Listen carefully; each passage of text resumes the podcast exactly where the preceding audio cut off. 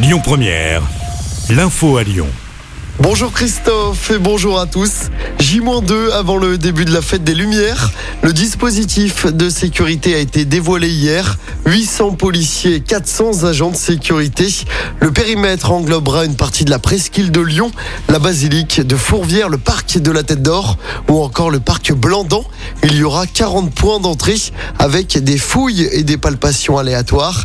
À l'intérieur du périmètre, attention, interdit de circuler en voiture en deux roues, mais aussi à vélo ou en trottinette. On écoute le préfet délégué à la sécurité. Venez en transport en commun. Ne venez pas avec beaucoup de sacs et si vous pouvez, venez sans sac. Ça nous évitera peut-être des problèmes de pickpocket ou de vol, de perte de temps au moment de l'entrée dans les, dans les périmètres de sécurité. Portez le masque dans les transports. Nous sommes en neuvième vague de Covid. C'est un effort citoyen euh, de protéger les autres. Respectez euh, les euh, orientations de cheminement et soyez patients.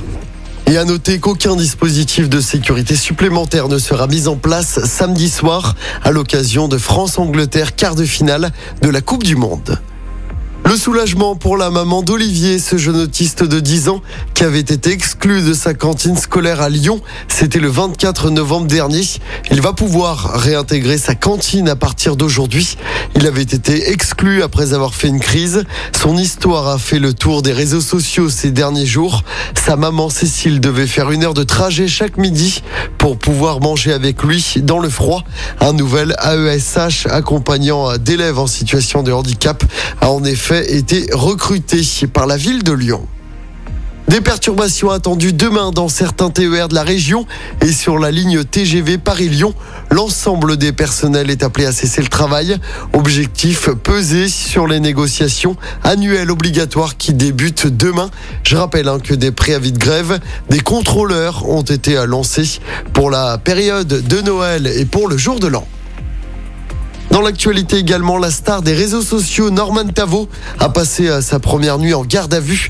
Le youtubeur aux 12 millions d'abonnés est accusé de viol et de corruption de mineurs.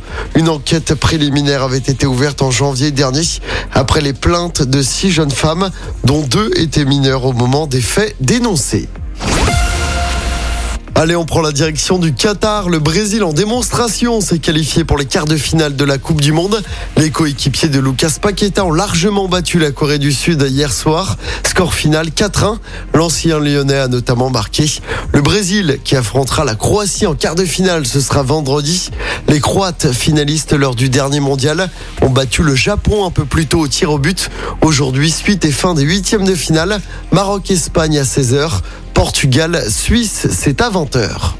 Et puis en basket, l'Asvel se déplace ce soir sur le parquet de Monaco en championnat. Coup d'envoi du match à 20h. La semaine dernière, le club Villeurbanais s'était incliné contre ce même club à l'Astrobal. C'était en Coupe d'Europe. Écoutez votre radio Lyon Première en direct sur l'application Lyon Première, lyonpremière.fr et bien sûr à Lyon sur 90.2 FM et en DAB+. Lyon Première